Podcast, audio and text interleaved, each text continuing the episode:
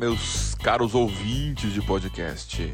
Estamos aqui para conversar sobre este mundo fascinante que gostamos tanto, a indústria de fundos imobiliários. Antes, tenho que fazer uma atualização importante. As músicas selecionadas para a trilha de cada um dos episódios é selecionada pelo próprio participante. Passamos a fazer isso desde o episódio do Sérgio Beleza. Os episódios do Matheus e do Rodrigo Cardoso não tinham isso, tá? Outra vez importante, os nossos patrocinadores. Você quer apoiar este podcast? Manda para mim uma DM lá no Instagram, felipe.fiz. E vamos tratar do assunto aí para apoiar o podcast. Pois bem, hoje teremos a satisfação de conversar com ele, Rodrigo França. Trabalhou comigo lá no Veritá, foi para a Uninvest tocou grande parte lá das coisas do UFF e fez um trabalho excelente. E agora, em março de 2021, veio para Devan para tocar novos projetos. Ouçam e tirem suas próprias conclusões. Um abraço a todos!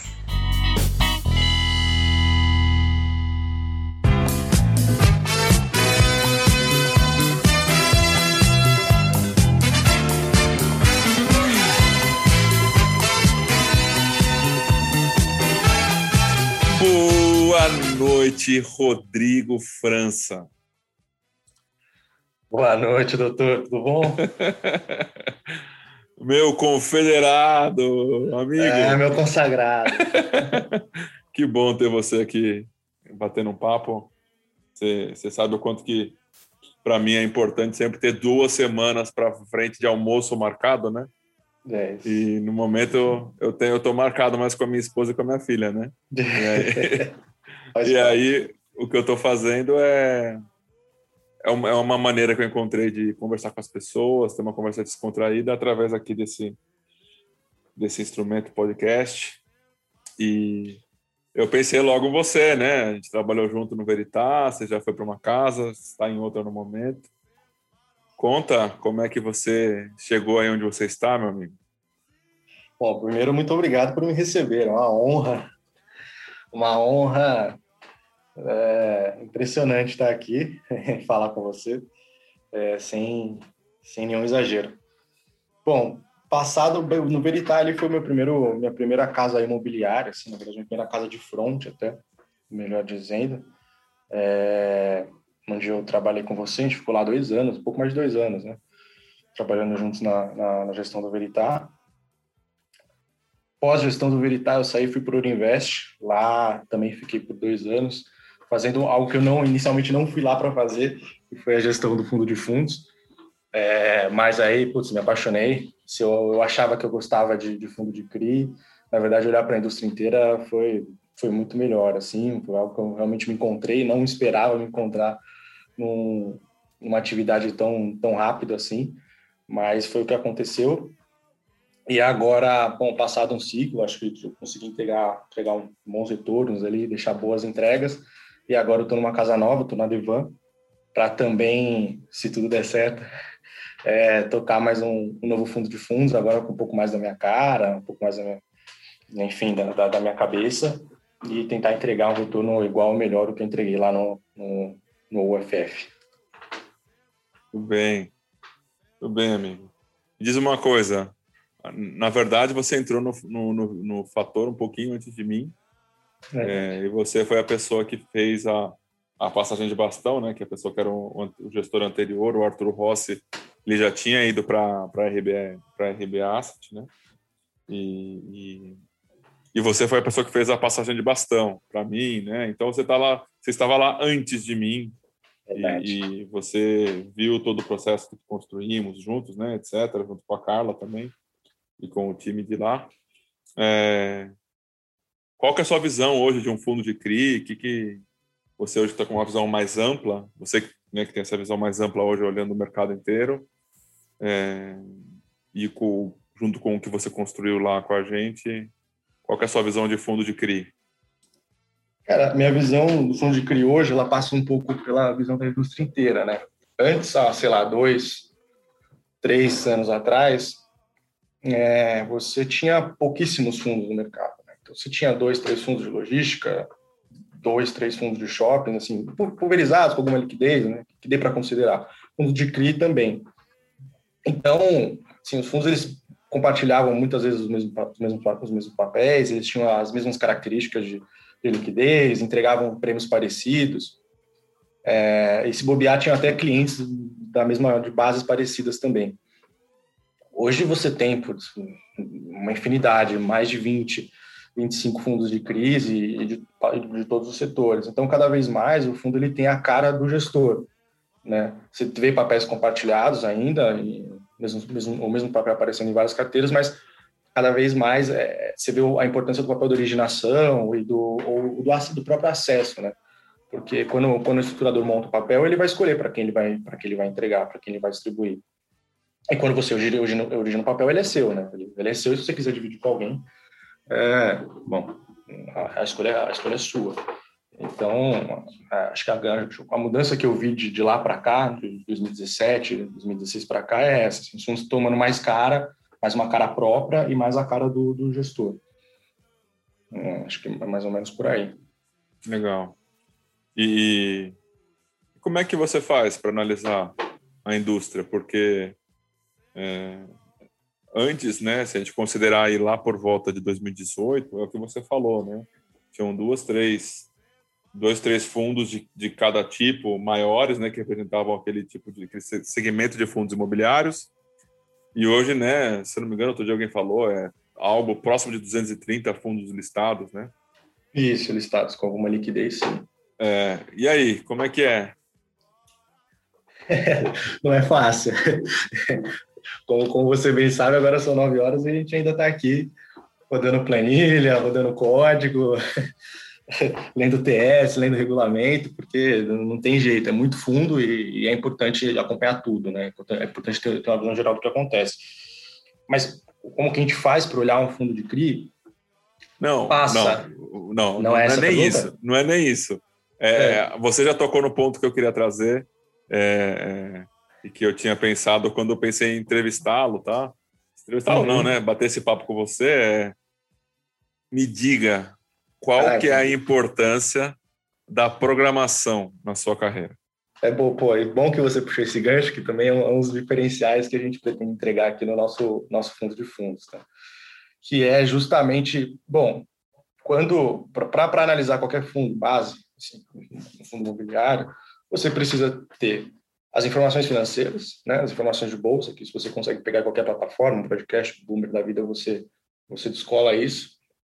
Você vai passar também pelas informações financeiras mais específicas do fundo, então, é, valor patrimonial, é, alavancagem, enfim, tudo que, que, que envolve o balanço do, do, próprio fundo, que, que essas você não vai encontrar nessas plataformas, né? Você precisa das informações imobiliárias, metro quadrado, preço do metro quadrado transacionado, o, o, o, valor de aluguel, o valor de aluguel da região, é, ABL, o tamanho da laje, e por aí vai, além das características técnicas, né, de pé direito, enfim, localização, esse tipo de coisa. Você também vai precisar, nos fundos de CRI, acessar as informações desse tipo para poder ter uma ideia do que vai ser fluxo de pagamento, do que, que é o lastro, do que, que é indexador, como que, ele, como que esse indexador funciona, se esse CRI que, ele, que, a, que o cara comprou ele está totalmente integralizado, se não está, enfim. Então, só, só assim por alto, a gente falou de cinco, cinco fontes de dados, cinco tipos de dados que você vai, encontrar em, no, mínimo do mínimo em dez lugares diferentes. Então, para você ter uma visão assim minimamente ampla, né, desse do que está acontecendo, e não estou tá, tá falando de análise, de análise aprofundada, né? para ter uma noção mesmo, você precisa acessar, acessar essas informações de uma maneira minimamente hábil, né? Uma, minimamente eficiente. E, a meu ver, hoje é, é, praticamente impossível fazer isso sem ter uma, uma noçãozinha de programação. Assim, não é nada extremamente complexo, mas tem sua complexidade, né? Para justamente poder entregar, entregar um bom resultado. Porque sem, sem informação você não, não faz nada, né? E isso passa desde saber as notícias certas que você vai ler, ter um filtro correto de notícias para acessar, saber o tamanho específico do conjunto que está alocado dentro de determinado fundo. Beleza. Então, você falou que, né, talvez 10 tipos de bases, né? E aí eu diria que pelo menos umas algumas centenas de colunas, né? Certo? Ah, por aí. Bem por aí. então. É porque, é porque você, você lembra, na, época do Veritar, assim, para informações básicas de CRI, é, você já tinha dentro da, dentro da, dentro da própria CETIP, que é onde você vai encontrar a maior parte das informações, você tem, sei lá, uns cinco endereços diferentes que você vai buscar informações diferentes do mesmo papel. Do mesmo papel. Então, puta, é, fica impraticável você, mão na mão, achar coisa por coisa e aí, sei lá, anotar, planilhar, qualquer coisa para fazer um cruzamento de dados. É, é, é impossível, né? É impossível. Você tem que ter, colocar o computador para trabalhar para você, senão, senão você não vai conseguir fazer isso. Beleza. Eu tô, tô, tô pensando aqui, é, é, você falou superficialmente, assim, né, da programação. É, você falou que sabe programar coisas mais básicas, etc, né? Mas se você tivesse que dar um, uma, uma nota de 1 a 10 para o seu skill de programação na sua carreira, para ela ter esse fast track, né? Para você ter essa carreira fast track que você tem, o quão você acha que esse seu skill ele, ele vale? Bom, obrigado pelo fast track, mas eu acho que ele há uns 80, 75, 80%. 75, 80%. É isso. Porque é. é a questão do tempo, né, né Fê? É, é a alocação do tempo, né? Além de alocar recursos, a gente aloca tempo também. Então, o tempo que a gente gasta com determinada análise é, é, é imprescindível, assim. Não, não, não, existe um mundo onde a gente pode esgotar isso, perder, gastar um tempo com uma operação que a gente poderia ter matado ela no, logo no começo, né? Ou deixar de analisar alguma coisa por, por uma informação errada. Então, assim, porque a, assim, não sei se é uma ideia que todo mundo tem, não, todo mundo sabe, mas a gente também tem processo para fazer, mas seja uma coisa mais de front e tal, também existem processos a serem feitos. Processo de análise, né? Se esses processos não estão minimamente, minimamente programados, não estão minimamente automatizados, você, você vai deixar muito do seu tempo de análise, muito do seu tempo de, de rua, de originação, de, de conversa com gestores, que é também essencial, é, para coisas que são deveriam ser automatizadas, né? Então, assim, eu chutaria 75, 80% com tranquilidade.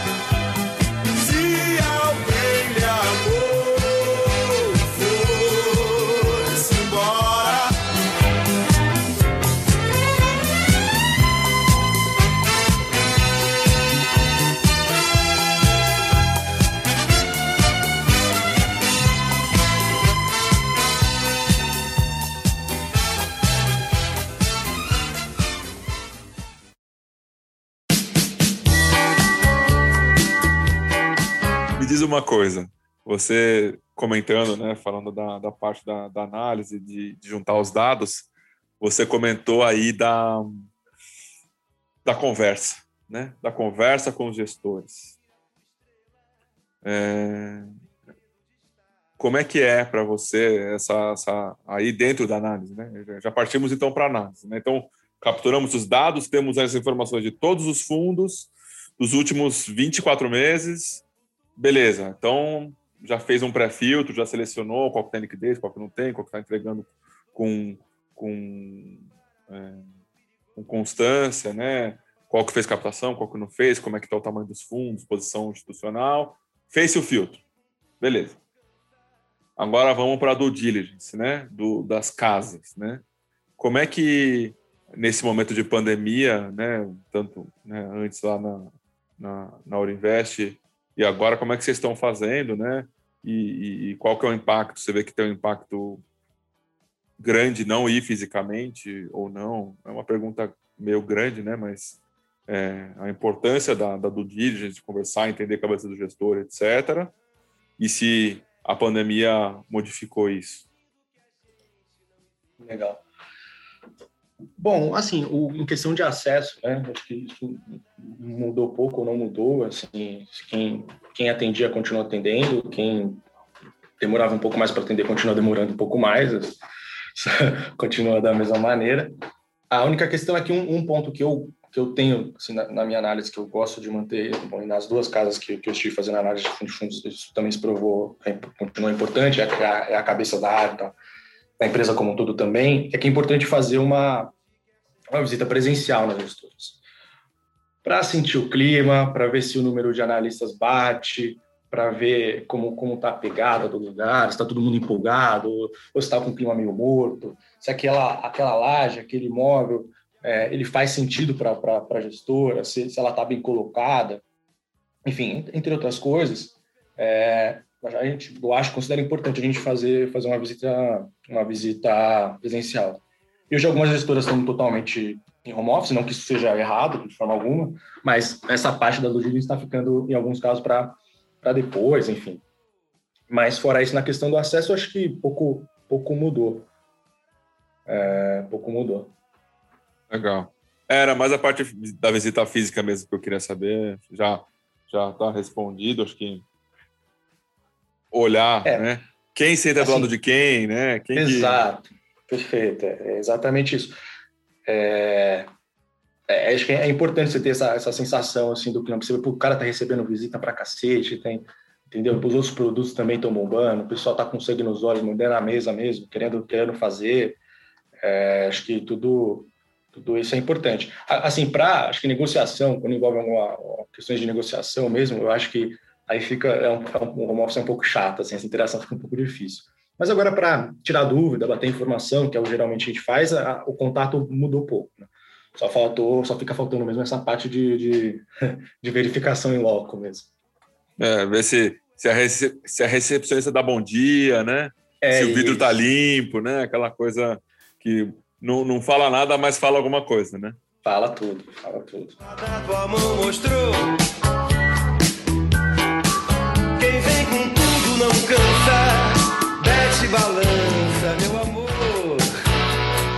a indústria de fundo está crescendo muito. Né? Se a gente pegar nos últimos quatro anos, ela deve ter quintuplicado ou algum número próximo disso de investidores, pessoa física na bolsa nos últimos dois anos e meio, três anos.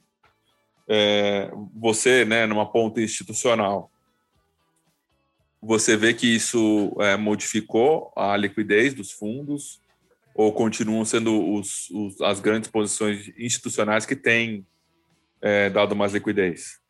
Não, acho que com certeza, com certeza modificou a liquidez sim. Acho que mais gente, mais gente operando, por mais que tenham clientes com perfis diferentes, com cabeças diferentes e, o, e assessores acima deles, que, né, que muitas vezes é o que importa, também com cabeças diferentes. Sem dúvida alguma, isso melhorou a liquidez. A liquidez do mercado está tá numa crescente impressionante. Inclusive, ano passado, com tudo, com tudo teve um aumento expressivo, né? Na liquidez dos fundos imobiliários. Então, ah, sem dúvida, sem dúvida melhorou. E a gente espera que continue melhorando. Né? Acho que não é ruim para ninguém isso. E essa liquidez ela aumentou, mas os grandes fundos de fundos eles ainda têm um capacity para negociar limitado ou você acha que isso já já diminuiu, né? Porque antes tinha um, era um problema, né? Os fundos de fundos, se precisasse desmontar uma posição grande, eles tinham que queimar um pouco a mão, né? Eu acho que isso continua, aliás, não, acredito que isso continua assim, porque esses fundos eles cresceram também, né? E alguns cresceram um pouco mais até do que, no ritmo um pouco mais acelerado que o mercado. Então, putz, você tem muitos fundos hoje com uma posição de 30 milhões, você não, você não movimenta no mês. Então, putz, imagina uma posição de 300 milhões, que é o que esses fundos de um bi, dois bi carregam. Né? Então, o que acontece, não, o que acontece é que esses fundos eles têm um, um perfil de gestão diferente, né? Eles vão ter estratégias de, de, estratégias de alocação muito diferentes dos fundos que vão até, sei lá, seus 400, 500 bilhões de reais.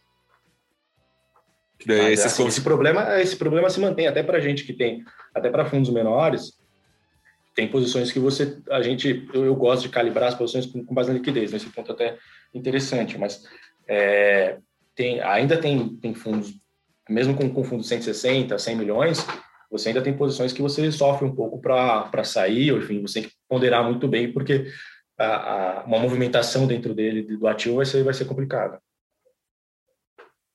E, e, esse ponto do capacity, ele você vê que limita a quantidade de fundos de fundos no mercado ou você, acredita que não? Isso independe? Não, acredito que não, porque assim, por mais que alguns fundos cresceram bastante nesse período, acho que foi um, um crescimento saudável. Hoje, a fatia dos fundos de fundos no IFIX ela está em torno de 10%. E já foi, já foi maior do que isso. Até. já, foi, já chegou perto dos 14. Então, você não tem um, um cenário onde é, os fundos de fundo eles puxam muito o preço ou eles dividem muito agressivamente as boletas. Isso, isso acho que não tenho visto acontecer, pelo menos. Então, acho que também é o crescimento dos fundos de fundos tem, tem, sido, tem sido saudável também. O que você tem visto, assim como em toda a indústria, é que várias casas, diversas casas estão é, abrindo e crescendo seus fundos de fundos. Né? Então, tem, tem muito fundo novo na rua hoje. Vocês investem em fundo de você investia em fundo de fundos ou vocês nem, nem olham só nem olhar essa categoria ou, ou não, não vão olhar? Né? Não sei como é que é. Olha, não, já a gente olha, é claro que assim é uma alocação muito mais difícil de fazer porque a princípio não faz sentido, né? Não faz sentido um alocador alocar em outro alocador, né? Mas existem situações onde se justifica. Eu já fiz um investimento em outro fundo de fundo em outro FOF, onde esse fundo ele estava negociando muito abaixo do, do, que seria o valor valor justo dele e ele tinha uma parcela gigantesca de caixa. É, então, naquele momento fazia sentido e foi, enfim, foi uma disposição controlada do diligence super super apaixonado do diligence, mesmo com todos os com todos os, enfim, passou em todas as análises super bem e realmente não, não, se justificava e foi uma posição super vencedora. Assim. A gente saiu, sei lá, com 30%, 40% de tiro, porque de toda forma não fazia sentido nenhum que o, que o fundo estava negociando naquele momento. Entendi. Então, é, é, a depender da oportunidade, né? Não é uma coisa que vocês vão ficar, que você ficava analisando, né? Até porque uhum. os robôs fazem isso, né? Já dão alguma informação interessante aí, né? É, então, assim, de toda forma a gente acompanha assim as carteiras e, e todos os índices financeiros que o, dos, de todos os fundos de fundos, porque muitas vezes um fundo 476 que o cara cita é importante ver, se quer, quer dar uma olhada na carteira para ver o que ele está concentrado, é importante ver também porque dependendo de como o, o gestor opera, eu consigo ver quando ele está saindo e está entrando no ativo por monitorar mesmo o mercado, isso eu, eu, considero relevante. Então, a gente acompanhar todas as carteiras, isso sem dúvida a gente, a gente faz. Legal. É, é, a gente está tá vendo aí, pelo menos nos fundos de CRI, que é o que eu acompanho mais, emissões atrás de emissões. Tem fundo que, né, aí é da casa 1, eu acho que é o caso, né, saiu de uma emissão, já entrou em outra, já colocou outra, já captou, já alocou. É, você, como um, uma pessoa que olha o mercado inteiro aí, é, você vê essa janela aberta por mais tempo? Como é que vocês estão analisando é, essa questão dos fundos de CRI captando, né? É, bom, é recorrentemente. Que, eu acho que ela liga um pouco na, naquela questão do que eu falei no começo, que o fundo tem a cara do, do gestor, né? E cada gestor tem o seu mandato. Então, eu acho que assim, fazendo um juízo de se, se é certo ou errado, eu acho que tem que estar de acordo com o mandato, né? Eu acho que o que, o que você combinou com o seu investidor é o que é o que vai importar. Mas, de fato, tem havido um crescimento muito grande. Eu acho que a separa, mas a separação do jogo do trigo nesse caso é muito simples, né? O cara que aloca rápido significa que ele se preparou para aquela emissão. Né? Ele não está simplesmente chamando dinheiro para aumentar a EUM, para melhorar melhorar a receita da empresa. Ele está captando de fato porque ele está vendo operações que ele pode comprar, oportunidade, enfim. E nesse sentido eu acho extremamente positivo, extremamente positivo para ele e para o cotista, porque você está tendo um fundo maior, você tem mais liquidez na diversificação, assim, é tudo, tudo de bom, assim. Mesmo como, mesmo como alocador, assim, vejo super bem. O ponto é chamar dinheiro para e não ter necessariamente no que alocar.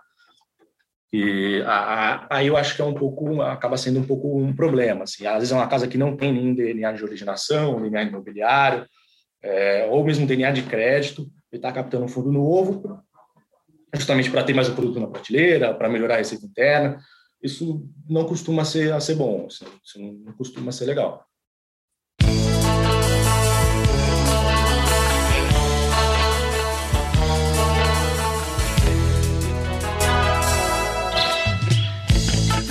Mas e com relação ao mercado, né? Então, você deu uma visão aí dos fundos, né? E como alocador, mas visão mercado, né? A gente tem aí, já estão começando a falar de subida de taxa de juros, é, a inflação está estourando aí as portas da esperança, né?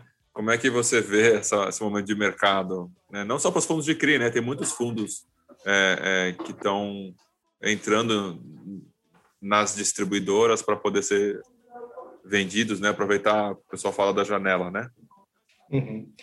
Bom, eu acho que assim, como, como já disse o, o, o Papa Howard Marx, o, o mercado é cíclico, né? Então, acho que o mercado ele passa por momentos muito bons e eventualmente essa, essa mão vira, né? Acontece, acontece com alguns mercados, aconteceu, por exemplo, com o mercado de, de, de fundos de crédito 555, você teve a, ZB, a, a fase das debêntures que foram super bem, depois agora não estão num momento tão bom. Acredito que com os fundos imobiliários não seja muito diferente. A gente passou, está passando por uma fase super, super positiva, 2019, 2018 foi super bom, 2019 foi melhor ainda, 2020 era para ter sido o ano do fundo imobiliário e foi, de certa forma, foi, acho que com tudo, com tudo foi super bem. Esse ano tem tudo para ir bem também, mas uma hora, uma hora as coisas começam a esfriar, né? Imagino que uma, uma hora essa janela vai, vai, vai fechar e o mercado vai, vai entrar numa, numa estabilização. Eu acho que isso, sem sombra de dúvida alguma, está para acontecer em algum período não muito longe, dado que, enfim, os últimos, os últimos anos e, e esse ano está sendo ainda está sendo muito positivo, mesmo com toda a situação atual. 2012 foi muito semelhante, né? 2010 foi um ano ok, 2011 foi um ano muito bom, 2012 os fundos vieram com tudo e no final do ano, se eu não me engano, tiveram uma, diversos problemas com os fundos com RMG, né? E, uhum. e, e devolveram grande parte, foi, foi meio que um mar de sangue, né? Exato. É, exato, e muitas dessas captações uma grande parte dessas captações dos anos de 2018, 2019, 2020, ela foi feita com algum mecanismo de renda, seja uma RMG, seja uma reserva de lucro, seja um desconto na taxa, seja uma alavancagem, e tudo isso também tem prazo. Tem prazo para vencer, tem prazo para acabar. Então, a depender de como o, o lastro, como é, o que sustenta o fundo vai, vai performar nesse período, também um cenário como esse pode se repetir. Mas, no geral, assim, não necessariamente isso é ruim, porque pode, pode significar que você vai ter um bom ponto de entrada, né, em algum momento. E também mesmo no mercado estável, enfim, você tem, você acaba tendo ótimas rendas para entrar, né? Você, você vai talvez tenha que shiftar um pouco de ganho de capital para renda por um curto período, ou enfim, é, melhorar um pouco a sua alocação frente ao cenário, né? Portanto, estar preparado. O, um dos pontos que, que eu falo é, não só para as pessoas que perguntam para mim, amigos, né, pessoas próximas, ah, pô, quero ver fundo imobiliário tal. Um dos pontos que eu bato com todas essas pessoas que estão ou iniciando ou pedindo o meu entendimento do mercado, setor, né, alguma coisa do tipo, eu falo do imposto de renda, né, que ele é, ele é o único fator que correlaciona todos os fundos, né, é, é vamos dizer assim, né, de, de toda de todos os setores, né? Ele é o único fator que correlaciona todos eles juntos, né? Teria um impacto é, que a gente não sabe qual será, né? Qualquer coisa que falarmos será futurologia. É, mas vocês têm alguma visão disso? Vocês têm é, é algum ponto com relação a isso? Preocupa. Acho que com, com certeza é, é um risco que está tá no mapa, assim, tá, tá de alguma forma mapeado. Existe é grande, mas dado o nosso mandato é trabalhar dentro de um setor e a gente vai continuar trabalhando dentro desse setor. É, o risco ele tem que ter mapeado, assim, independente do, do, independente de qual seja, ele tem que estar no radar. E ele está no radar. Hoje saiu uma notícia, né, no Valor, falando sobre a tributação, a bitributação sobre os fundos de fundo, né? Exato. Foi isso que aconteceu, né? Certo? Hum. É, você tem a questão do, do ganho de capital, né? Porque quando, quando o cliente, por exemplo, num, num FOF, ele realiza um, um, ganho de capital numa cota, enfim, quando ele vende uma cota com ganho de capital, ele que recolher um imposto como, como qualquer um. E os fundos de fundos, dentro da carteira, quando eles vendem um fundo com ganho de capital, eles também têm que, têm que recolher esse ganho. O que aí, acho que é aí que está, acho não, é aí que está a tributação, a tributação. Então, por isso que alguns administradores e junto com seus gestores, eles estão com estratégias diferentes, tentando reverter esse, esse o gasto já, enfim, o que eles já gastaram com o imposto de renda e se precaver de não não pagar mais esse, esse as DARFs, né? não pagar mais esse imposto. O que, enfim, faz todo sentido, porque de fato existe uma tributação. Né? Não faz sentido eu pagar quando realizo no fundo, se meu cotista também vai ter que pagar quando ele realizar o, o lucro no nível do ativo. Né? Então, alguns fundos já estão é, fazendo o recolhimento desse, desse dinheiro. Ainda não, pelo que eu, pelo que eu acompanho, ainda nenhum fundo, nenhum administrador já está considerando isso como reserva distribuível. É, mas você vê, a gente vê basicamente duas estratégias né, para reverter esse, esse, esse gasto. É, e, enfim, não, não poderia concordar mais com, com, com esse tipo de estratégia, não poderia concordar mais. E isso daria de volta para os fundos aproximadamente 20%, é isso? Que eles já pagaram é. em cima do lucro, né? Exato, o, com base 20% do realizado e 20% do, enfim, do, do futuro. Mas é, é, é a, a, tributação é, hoje é 20%. O, o tema é, imposto é um tema que, que é muito muito amplo, né? Ele, ele traz as possibilidades de, de vamos dizer assim, né, havendo, né, o que você falou é uma coisa, né, o que aconteceria com o que já já aconteceu, né, e, e com relação aos, aos, rendimentos, né, mas também tem o tema aqui que a gente já conversou um pouco, que é um tema do que aconteceria com o mercado, né, num todo. Você tem uma visão do que, que eu lembro que a gente conversou algumas vezes sobre esse tema quando, quando trabalhávamos juntos. Sim. Eu lembro que você tem uma, uma visão é, legal. Você pode compartilhar com a gente sua visão? O que, que acontece se, se tributar é, com, a, com a indústria? Eu acho que ninguém vai discordar que no primeiro momento vai ter uma realização geral, até porque, enfim, principalmente os cotistas pessoas físicas, eles, o, o grande benefício para eles está na, tá na liquidez, né? Então, a princípio vai, a gente acredita, acredito eu, que vai ter uma, uma, uma realização geral dos fundos, Agora, para um segundo momento, o produto ele continua sendo interessante. Né? Todas as outras vantagens elas continuam existindo. É, ainda é uma, uma exposição interessante. Ainda é um veículo muito eficiente. Né? Então, acredito que a, mesmo mesmo com tudo com tudo a indústria vai continuar a crescer o que você vai o que provavelmente você vai ver em alguns casos pode até ser benéfico porque você vai ter o CRI aquele spread a diferença, porque, por exemplo, para você, pra, você sabe disso também muito bem, uma debenture do, do, de um determinado papel e um CRI do determinado, desse determinado devedor, muitas vezes eles rodam, não vão rodar na mesma taxa, porque o distribuidor sabe que, como ele como tem isenção, ele consegue enfiar uma taxa um pouco, um pouco mais espremida no, dentro do CRI. Isso deixa de existir. A mesma coisa com, com os cap rates de transacionados, assim. Como hoje, por exemplo, você tem um mercado onde você tem muito fundo captado, muito fundo captando, isso, querendo ou não, acaba espremendo um pouco os caps, é, elevando um pouco os preços. Como esse, vamos dizer assim, essa diferença de prêmio vai deixar de existir, o, o preço tende a corrigir e você consegue comprar os imóveis, enfim, com cap 15, 20, qual seja a tributação maior. Então, acho que, claro que tem um susto inicial, mas, a princípio, no momento seguinte, a indústria deveria corrigir essa, essa ineficiência, porque para o mesmo lado que tem a tributação, tem essa compressão na, no, no nível do ativo. Né? É, tem outro tema também que, que a gente conversava bastante, é que baixo, então saiu, saiu todo mundo vendendo, né? Mas a, o dividendo vai continuar sendo igual o, o número, né? Que vai ser distribuído. Exato. E aí você vai ter um dividend yield muito mais alto. E, consequentemente, também isso gera uma posição compradora, né? Exato. Então, também tem esse movimento, né? Exato. Não... Ainda mais levando em conta, é, é, assim, que fundamento, levando em conta que o nível do ativo a coisa vai continuar igual, ou pelo menos vai, ou vai melhorar, né? não, tem, não teria por que piorar o nível do ativo, você ainda tem, tem essa questão, né? O dividend yield continua, na verdade, o dividend vai melhorar, porque o preço vai, vai diminuir. E a renda continua, teoricamente, a mesma, né? Então, totalmente.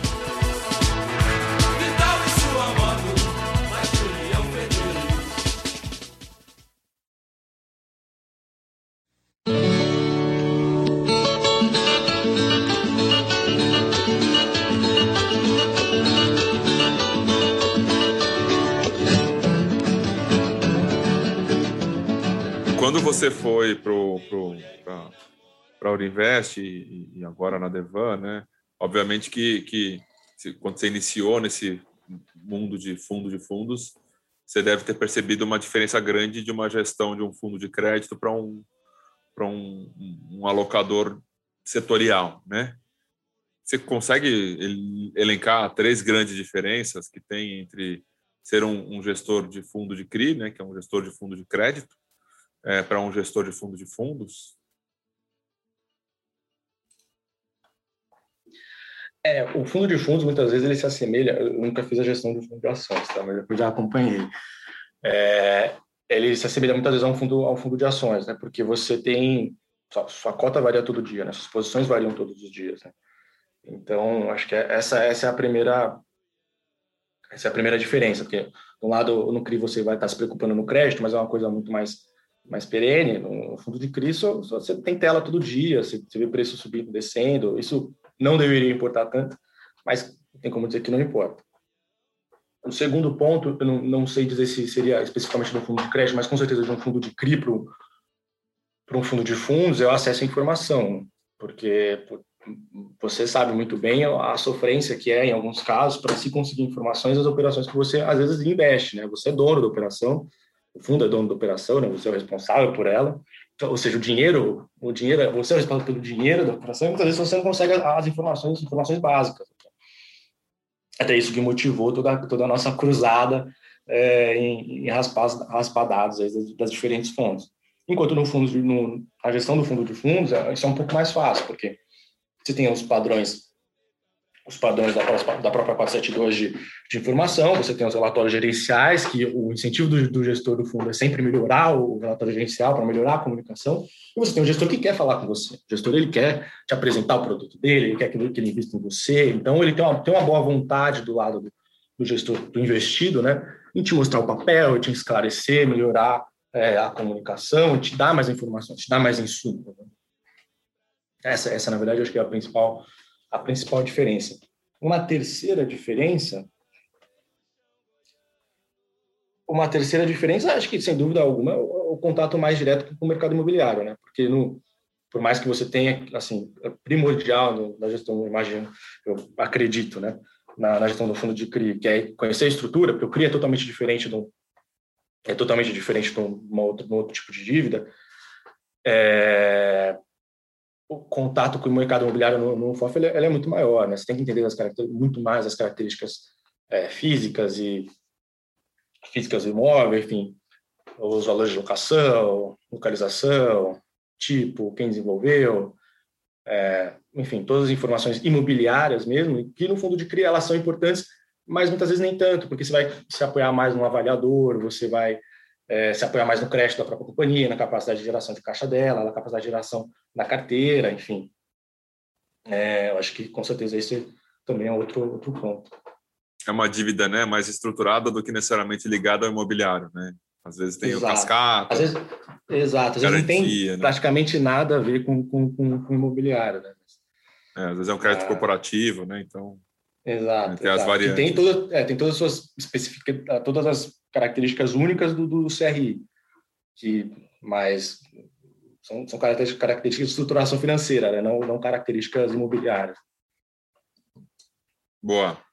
A gente teve diversas discussões profundas de diversos setores, é, diversos, diversos embates nos comitês de crédito que a gente reinstituiu lá no, no Veritar.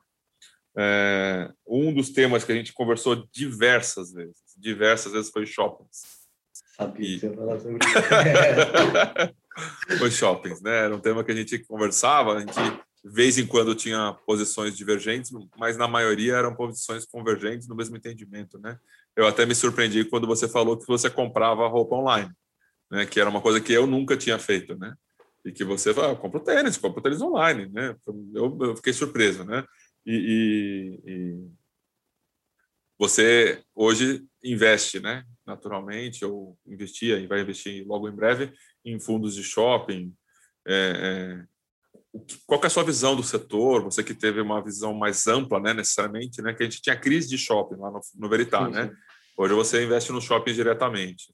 Qual que é o seu, seu sua visão do setor? Como é que você continua vendo? O que, que você tem estudado aí? você tem tido acesso a muito mais informação, né? Então você tem, você deve ter ampliado o, o seu, a sua capacidade de analisar também esse setor. É. acho que diferente, um pouquinho diferente de você, nesse caso específico, acho que, acho que tu discorda um pouquinho, porque eu não sou tão averso a, a shoppings assim, e nunca fui, né? Eu nunca fui. Mas, porque é um pouco complicado a gente comparar o nosso mercado com o mercado americano, que é o que geralmente se faz, né? É claro que você tem uma participação cada vez maior e que vai continuar crescendo do e-commerce, é, é impossível dizer que isso não afeta, não afeta os ativos, não afeta o shopping, claro que afeta. É, você vai deixar de comprar lá, você não precisa mais entrar no seu carro, ir até o shopping, pagar estacionamento para comprar alguma coisa, você pode simplesmente comprar da, da, sua casa, do celular, onde você, onde quer que você esteja. Mas por outro lado, a gente tem que colocar o, o fator Brasil na, na equação, né? É um pouco da minha opinião. Onde você vai no shopping, você não vai não está buscando necessariamente comprar alguma coisa você tá, vai buscar um centro de lazer, né? Então, você está buscando ar-condicionado, segurança, que são coisas que, por isso que eu digo Risco Brasil, que talvez você não, não devesse ser uma preocupação, você não deveria, não é, não, talvez não devesse ser o que você busca para sair de casa, se preocupar com isso, né? Mas, mas não tem como. E você também tem a possibilidade, cada vez mais, os shoppings têm cada vez mais a possibilidade de mudar um pouco o mix deles e, mudar o mix para entretenimento. Então, você vai ter você ter muito mais restaurantes, você ter muito mais é, cinema, acho que é um pouco difícil de colocar, mas é, é, centro de jogos, enfim, entretenimento em geral. Visto pandemia, né?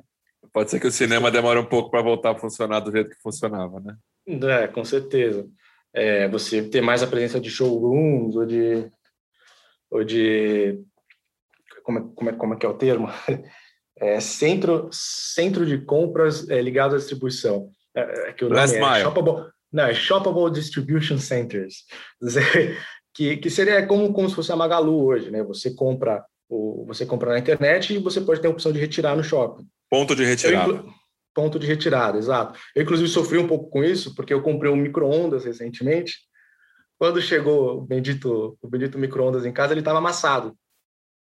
E eu tive toda, todo, enfim, a injeção de ter que trocar esse bendito micro-ondas, esperar o cara vir retirar, você tem que ficar em casa, tem que esperar ele, ele vir buscar. Enquanto se eu fosse na, na inclusive era na Magazine Luiza, na Magazine Luiza atrás de casa, eu ia lá, pegava o carro, descia, o cara ia abrir o micro-ondas na minha frente, ia ligar, ver se estava funcionando, eu ia botar ele no carro, levar para casa ele funcionando, ia ser no mesmo dia. Eu ia retirar o micro-ondas mais rápido que eu recebi. Então, até ficou a lição de casa para mim, para nunca mais pedir eletrodoméstico em casa, porque esse risco existe. Mas sou ajuda também, né? Mas, de toda forma, hoje, por exemplo, hoje às vezes eu tenho a opção de, de sair para jantar, é claro que a gente nunca pode tomar a nossa opinião e inferir que as outras pessoas pensam da mesma maneira. Mas muitas vezes na cidade como São Paulo, é muito melhor, dependendo do restaurante que você tem dentro do shopping, é muito melhor você ir dentro do shopping, onde você sabe que você vai estar seguro, você não tem, você não corre risco de ser assaltado, nada do tipo, tem estacionamento que você sabe onde é, você sai do estacionamento você já está dentro do restaurante, hum, e depois ainda você pode passear no shopping, né? Enquanto você vai sair para estar na rua, enfim, tem regiões um pouco mais óbvias, mas tem regiões onde você não sabe muito bem onde você vai estacionar o carro, tem todo o risco de ser assaltado, é uma, querendo ou não, é uma preocupação, né? Por isso que é importante ponderar esse risco no Brasil porque segurança é importante. Ar-condicionado, mas por incrível que pareça, é, é importante. Foi feita uma, uma, uma, pesquisa, se não me engano, em 2017 ou 2018, que ele estava, né, os principais motivos do brasileiro ir para o shopping. E ar-condicionado não aparecia com 1%, aparecia ali para os 10%, 10, 15% das pessoas iam no shopping por conta do ar-condicionado. É. Mas era em Cuiabá isso? Porque. É, é, mas você vai em Santos, por exemplo, teoricamente não assim, uma cidade comum, no estado de São Paulo, é, é muito quente. Você entra no ar-condicionado, vai, vai dar aquele alívio, né? Não é todo mundo que tem, a condição de ter um aparelho desse em casa, infelizmente. Então, é um, é um motivo, né? Por, por mais que talvez não devesse ser. Mas, assim, eu acredito muito que essa transformação do, do shopping, não só no centro de compras, mas no centro de entretenimento, é, ela é importante. E o ponto é que o Brasil, enfim, ele não é, não é, nunca é muito bom em fazer lição de casa, mas ele tem bastante tempo para fazer essa lição de casa, né? Eu acho que essa, essa transformação total que está acontecendo, que acontece hoje nos Estados Unidos, essa crise do shopping que acontece nos Estados Unidos por conta desses diversos fatores, é, aqui no Brasil talvez vai demorar um pouco para acontecer e, e, a gente tem esse, esse espaço de tempo para ir fazendo essa transformação e ter mais restaurante no Minas em ter mais centros de entretenimento no mix e cada vez menos lojas. As lojas têm tempo de se preparar para se mudar um pouco mais para um, um, um, showroom, é, para ir mais para o digital e depender menos do, da, da, lojinha do shopping ali. E um outro ponto do, do shopping é que hoje depende muito de qual shopping a gente está falando, né? Tem shoppings dentro da cidade de São Paulo, ou dentro de regiões metropolitanas, que tem números fantásticos, números maravilhosos, tem vacância negativa. Então, é um conceito até meio, meio, meio é complicado de entender. É, em contrapartida, outros shoppings assim foram muito mal pensados, muito mal colocados e dificilmente vão ter um momento bom, inclusive agora nesse novo cenário. Né? Então é. é. importante dosar, entender qual que é o timing, qual que é a dentro de cada portfólio de, de, de entender qual que é o, o, momento de cada shopping, qual que é o estado de maturação, qual que é a tese dele, se essa tese faz sentido, se essa tese não faz sentido. Assim, tem shopping dentro de São Paulo que é ruim também, que está muito mal colocado, que o acesso é muito difícil, que tem um concorrente muito melhor do lado. Enfim. É... Então, Ali na Marginal, né? Ali na Marginal tem alguns exemplos, né? Comparativos, né? Você só atravessar a rua, exato. você já, opa, o que aconteceu, né? Exato, exato. Você tem na, na Pompeia, você tem dois shoppings. Um do lado do outro também. Um do lado do outro, se dá para ir a pé, um tá abarrotado de gente o tempo inteiro, nunca vi o outro está sempre vazio. Entendeu? É uma questão de posicionamento, de estratégia, enfim. É, aqui em Campinas Aí, é também tem, tem, tem shoppings muito perto, tem três shoppings muito perto um do outro, e tem dois que drenam o fluxo e o outro fica mais vazio. Acho que é porque ele não tem ar-condicionado, que ele é céu aberto, então ele fica. Pode tá ser lá, um ó. dos fatores, pode ser. pode ser um dos fatores. É, mas a, a, minha visão lá era contra, né? Principalmente que a gente também tinha uma posição muito grande, né? e em shoppings não tão bons também, né? A gente tinha shoppings na época lá mais afastados, né? E, e, a gente conseguiu também, né, diminuir aquela posição. Também deu certo, né? É, eu acho que um ponto também, eu acho que do ponto de vista de crédito, o shopping ele, é, ele fica muito mais difícil. Porque geralmente quem vai tomar crédito, especialmente nesses CRIs que vão para os fundos, né, com CRIs um pouco mais apimentados, você não está falando de um shopping é, gerido, é, administrado por uma grande administradora, que sabe o que está fazendo, que pode trazer cliente, que pode o mix. Está falando muitas vezes de empreendedores locais. Você não está falando do, do Iguatemi na Faria Lima, né? Tá exatamente, tá exatamente. Você está falando de empreendedores locais que muitas vezes o shopping não é a única atividade dele. Ele, às vezes ele nem sabe fazer shopping. E, então, ele está numa região totalmente óbvia, enfim. É, acho que tudo tem que ser ponderado, né? E, muitas vezes no, nos CRIs é um cenário mais ou menos parecido com esse, ao invés, sei lá, do shopping já não vem desconto de, de recebível IPCA mais 7 do shopping Eldorado, do shopping Morumbi. Você vê de shoppings totalmente totalmente nada óbvios. Né? Então, difere um pouco. A gente viu algum, né? Acho que você se lembrou de alguns lá, né? Exato.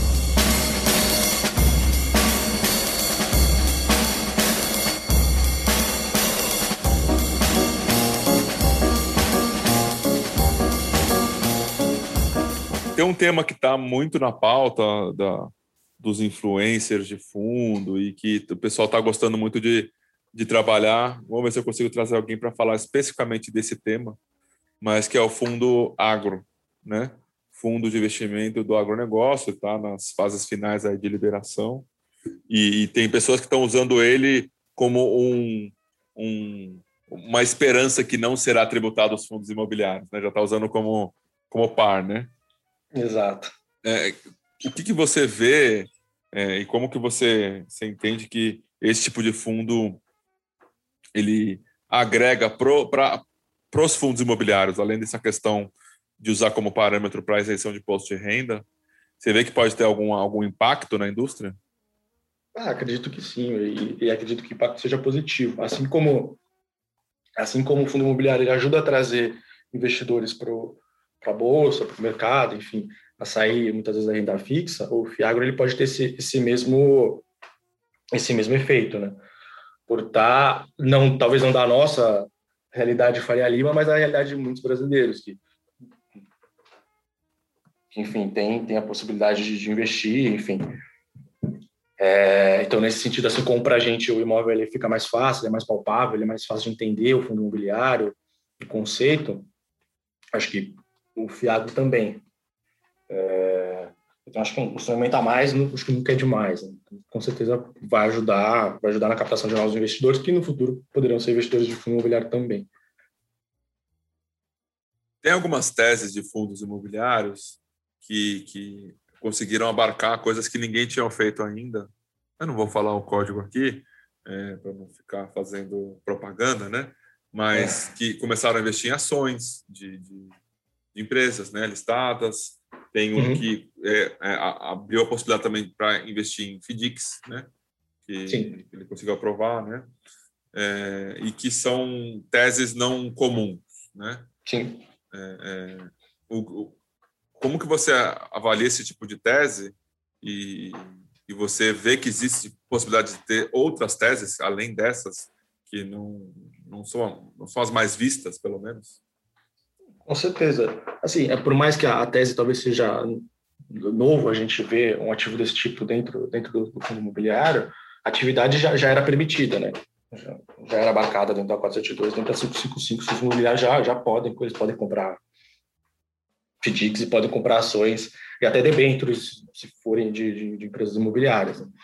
É, acho super válido e acredito que sim, até porque a gente tem recentemente, por exemplo, a pressão do aluguel de cotas e acho que isso vai abrir espaço para novas estratégias, no, novas estratégias para os fundos imobiliários. E acho que isso é importante e super saudável mas você vê que existe espaço para fazer outros tipos de teses do que é, não é, tem sido vista comumente, porque o que, o que, a gente vê é dentro dos mesmos ativos ou dentro dos mesmos tipos de, de setores dos, dos fundos, né? É, tentativas. Então, acho que as, as, tentativas mais inovadoras foram essas, né? E os, os FII agro, né? Os FII agro, né? Que uhum. tem dois ou três, se eu não me engano e também tiveram as tentativas dos co-livings, né? Você vê que existe espaço para poder criar mais coisas novas? É, é, você tem ouvido falar de teses diferentes? Ah, espaço, eu acredito que, que sempre tem. Eu acho que e até dentro de setores que talvez setor residencial que você citou com a parte do co-living, eu acho que é um que ainda tem muito espaço para entregar coisas novas, né? até porque hoje de todos os fundos que a gente tem listados para comprar residenciais, nenhum segue o mesmo modelo. Né? Cada um tem uma tese diferente, uma, uma maneira diferente de operar, ou tem uma operadora, ou é o próprio gestor que opera, ou ele compra de um de um vendedor específico, ou ele pega o dinheiro e compra mercado. E dentro dessa liga, eu acho que tem muito espaço para para crescer, enfim, novas novas teses surgirem, novas, novas maneiras de operar esse, esse mesmo dentro do mesmo segmento. Né? O Coliving é uma delas, enfim. Acho que o Senior Living, a Senior Living a gente não viu nenhum fundo ainda aparecer. Também acredito que seja um, algo que já existe em outros, em outros países e, e, pode pintar por aqui também. Acho que não deixa de ser um produto que pode, pode vir a ser interessante também. Tem os fundos de antena, né? Que tem lá fora que são bem grandes, né? Os pode... fundos de data center também. Na verdade, é, você já tem um fundo, um, não chega um, não, um fundo, né, um REIT, ele tem, que é dono, que é o maior REIT de data centers do, dos Estados Unidos, ele é dono da Ascent, que tem posições no, no, de data centers no Brasil, né? A gente até vê CRIs, a gente até comprou um CRI, agora que eu lembrei, a gente até comprou um CRI, um desconto de aluguel dessa, dessa empresa, e aí eles têm posição no Brasil. Então, acho que isso é um, um produto também que, que tende a crescer bastante aqui, os FIIs de, de, de data center. Tem, tende a surgir e crescer dentro do Brasil. Fundo Quant. Eu gosto, não só gosto, como provavelmente faremos algo parecido aqui, né? Algo mais para o quantamento, mas e não tão, vamos dizer assim, tão alta vantagem, né? Mas acho que totalmente quantos também. Acho que também tem espaço para isso acontecer. Gostaria de fazer também, talvez em algum momento, em um outro veículo. Tem algumas ideias nesse sentido, acho que você também. é, temos até ideias em conjunto. Temos. É, então, acredito que esse também é um produto que, que pode, pode aparecer nos próximos tempos. Né? Mas você vê que tem capacidade para isso hoje, pelo menos? É, esbarra um pouco na liquidez. É, acho que teria-se que criar algum, alguns, alguns critérios pensando nisso, e talvez hoje ainda seria um pouco limitado, mas não não impossível, não é impossível. Acho que, que tem espaço e, assim, como com a indústria que como a indústria que não toma resgate, é uma indústria que continua crescendo, né? Salvo, salvo amortizações, enfim, que são super raras, é uma indústria que continua crescendo. Então, é, é, acho bem possível que no próximo ano esse tipo de estratégia seja não só viável, como comum de, comum de encontrar.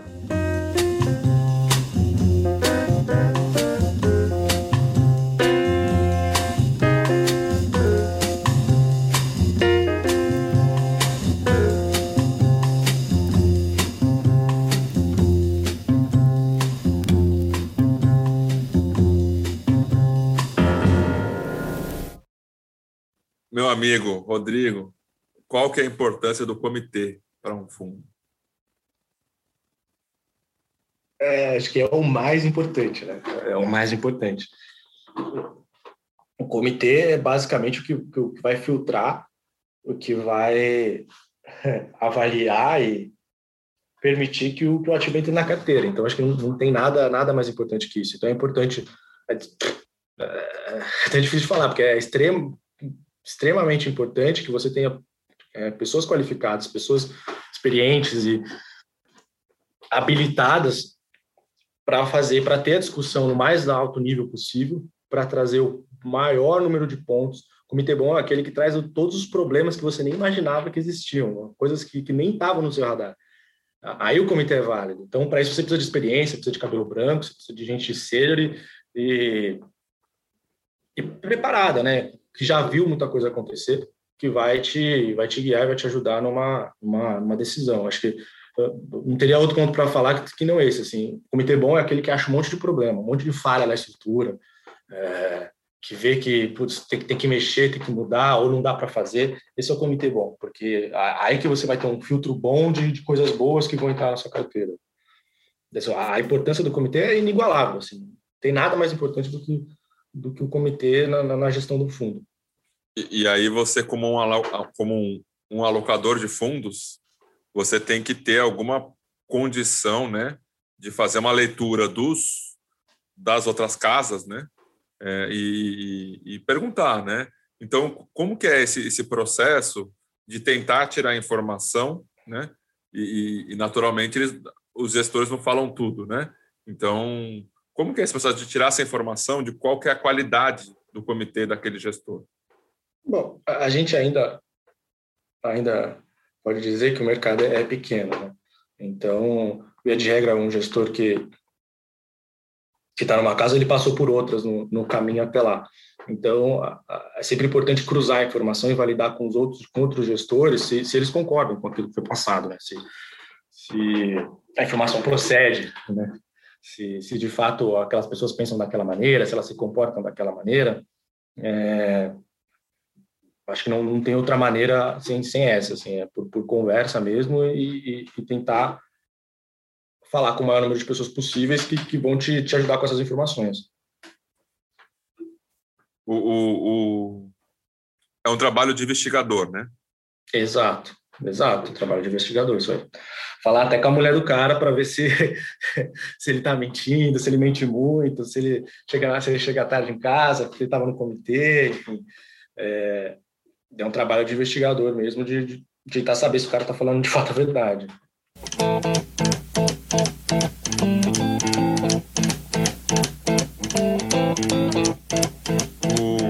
O processo né, de uma due diligence ele tem diversos é, indicativos de como devem ser feitos, né, tanto pelas melhores práticas da Ambima, quanto por cartas circulares ou até as próprias instruções da CVM, né? Tem algumas decisões também no colegiado que também dão indicações de, de, de pistas, né, de como que deve ser feito. O, o, o, trabalho da CVM, né, você foi a pessoa que, que me mostrou, né, o, o sistema baseado em risco que, que eu fiz uma live com o professor Baroni, né? Ele tem, indicou para esses próximos dois anos é, algumas coisas, né? Entre elas, duas, duas coisas muito importantes relativa à documentação do fundo. Uma é a tempestividade da, da postagem, né? Da, dos fatos relevantes. Esse é um ponto. E daí tem outros dois pontos que são diretamente ligados ao auditor e as demonstrações financeiras trimestrais e anuais. Como que você vê esse ponto? Você, você que tem aí robôs, né? Alguns robôs captando essas informações, você encontrou em algum momento incongruências e, e vê que realmente um olhar da CVM mais de perto nisso pode é, dificultar esse tipo de coisa acontecer? É, de fato, essa essa proposta ela não é ela não é à toa. É, acho que não, não dá para falar tanto de, de congruência, mas é, não dá para negar que mesmo uma precificação de um CRI, que não deveria ser tão simples, muitas vezes tem discordâncias entre, entre o gestor e o administrador e muitas vezes até o auditor. E se você tem uma diversidade muito grande de casas que a gestora conversa com o auditor, a gestora não conversa com o auditor, esse trabalho é só feito pelo administrador, se a gestora se envolve ou não na precificação dos ativos, se deveria se envolver na precificação dos ativos. Então, se você passar aqui e perguntar em, em 10 casas, hum, é, não é impossível de você ter nove ou dez respostas diferentes de como eles realizam essa, essa precificação. E se a gente subir isso para ativos em desenvolvimento, ou mesmo ativo, ativos imobiliários, isso, isso, começa a ficar um pouco mais, um pouco mais complicado, né? pode ficar um pouco mais complicado. É, para os ativos, pro, pro, pro, se para um CRI isso já, já é complicado, já, já gera bastante discussão, gera bastante polêmica, eu e você, a gente já teve severas discussões com, com o custodiante, com o administrador por conta dessas questões. Se você for levar para um ativo de desenvolvimento, para um ativo real, isso, isso, pode ficar, tende a ficar muito mais complicado? Sem, sem sombra de dúvida. Então, de incongruência é um pouco difícil de falar, mas sem sombra de dúvida, eu acho que isso vai, vai levantar alguns pontos, é, vai, vai, vai levantar muita discussão da maneira de fazer, ou se vai, vai haver uma, uma padronização, porque a gente vê fundos de desenvolvimento que marcam os ativos de maneiras diferentes, o que não necessariamente está errado, né? é metodologia, né? o, administrador, o estudante, ele tem, tem seu manual de precificação, de apreciamento, ele, eles podem diferir, né? Falta, falta saber ainda se a CVM vai vir agora com uma, com uma carta dizendo: olha, a maneira de marcar é essa, vai ser feito dessa maneira. Auditores, vocês têm que fiscalizar, fiscalizar que seja feito dessa maneira. E qual vai ser o efeito da mudança né, dessa, da maneira que é feita hoje para essa possível padronização? Ou se não vai haver padronização, só vai ver se está aderente à maneira que o, que o, a maneira que o próprio administrador prega. Então, acho que é um tema bem polêmico e bem importante de acompanhar de perto, porque é, é, é, o tipo de coisa que parece superficial, parece que não tem importância, mas na verdade tem muito, tem muita importância. Isso, isso vai, vai, vai impactar não só no PL, na conta patrimonial do fundo, mas pode vir a, vir a impactar também na forma como o fundo vai gerar resultado distribuível. Assim. Então, então afeta todo mundo. E é, e é muito importante. É, e aí, como eu falei, né, foi você que me enviou essa, essa, essa notícia, né? E aí eu quero saber, né, assim, porque é, eu acredito que você não tenha tempo para ficar entrando em todas as fontes de notícia, né? Uhum. É, como é que você faz para acompanhar também as partes das notícias desse, desse é um mercado diferente, né, que não tem, vamos dizer assim, né, um valor o, o valor real estate, né? Não tem o Brasil Journal Real Estate. Tá lá é. no meio as notícias, né? Exato. E mesmo, e mesmo se tiver alguns alguns alguns canais de notícia ainda tem um caderno específico de imóvel, um caderno específico de corporação, mas muito dificilmente ele atende, né? Porque, enfim, quase não vai ter notícia, ou, ou vai, vão, vão, trazer coisas muito relevantes, matérias pagas, enfim, coisas que é importante de olhar, mas não é o que a gente está mais preocupado.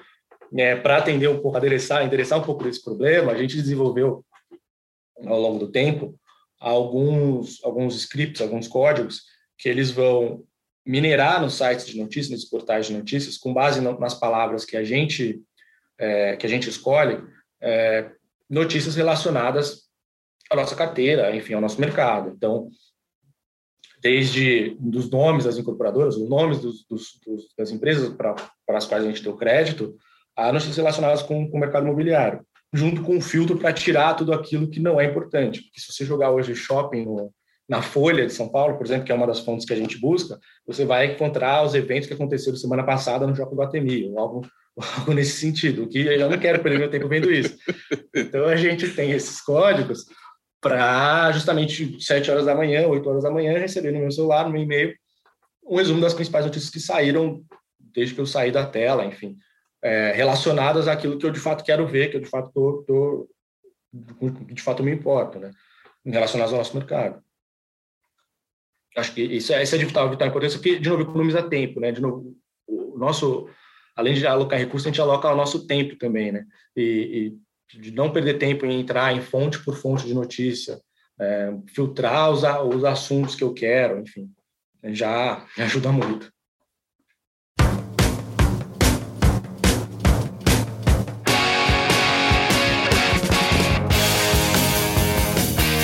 Eu tenho observado aqui né, que tem tido algum tipo de dificuldade, né, ou, ou outra palavra, tem tido algum tipo de preocupação é, na originação dos CRIs para os gestores de fundo de CRI. Né?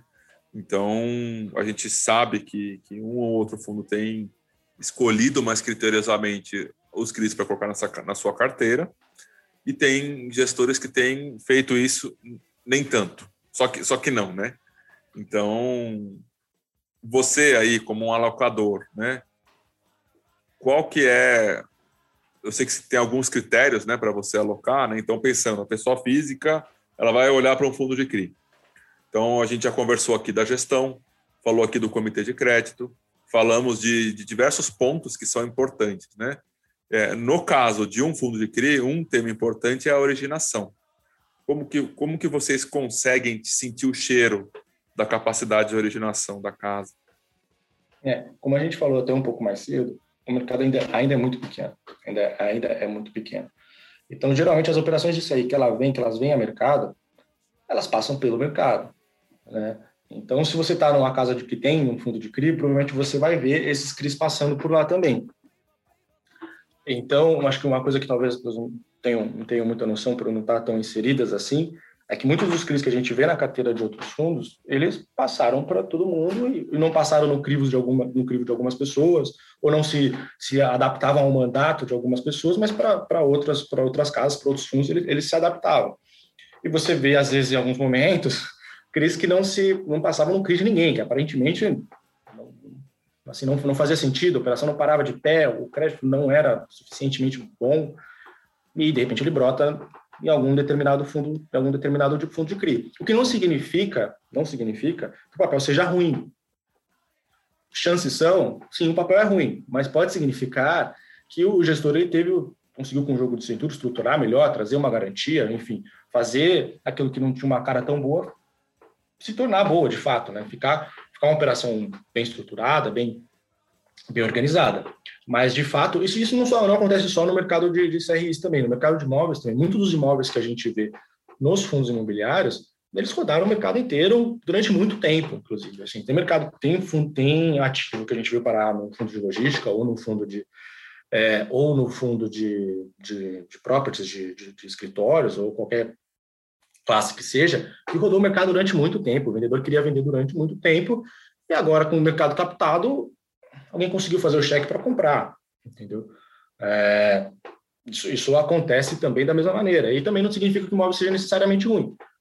Chances são, o imóvel não é tão bom assim, ou o preço pago não foi tão, tão correto, ou tão vantajoso assim, mas pode ser que foi estruturado algum mecanismo de renda, uma alavancagem que fizesse sentido, ou no final das contas ele conseguiu negociar um preço muito melhor, sabe que lá motivo.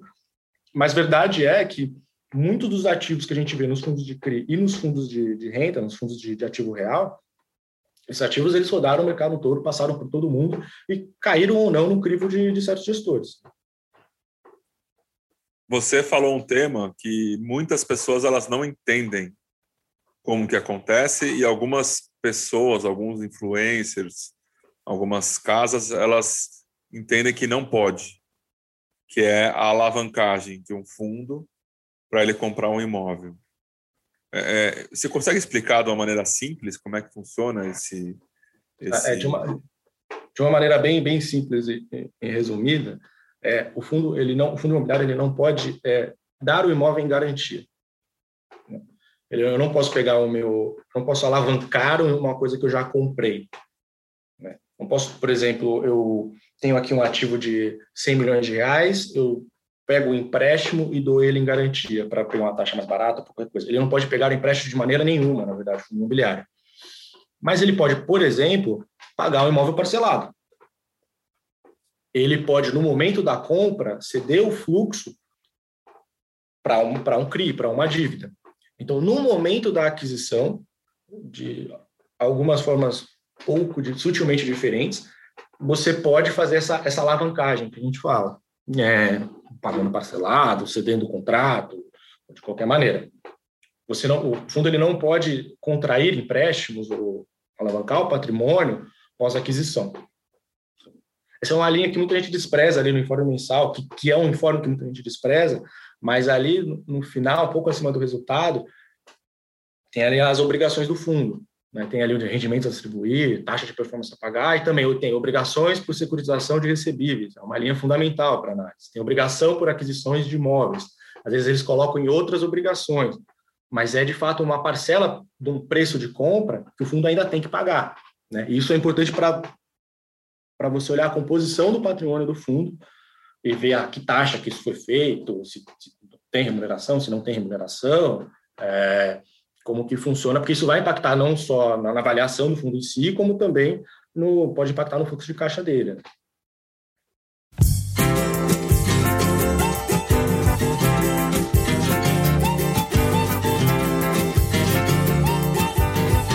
Para minha mulher, deixa o amor sentir Rodrigo França, que honra tê-lo comigo aqui para essa conversa.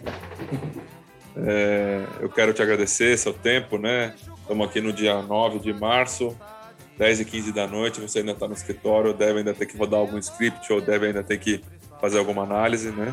Mas é, agradeço a sua disposição de falar um pouco aqui com, conosco.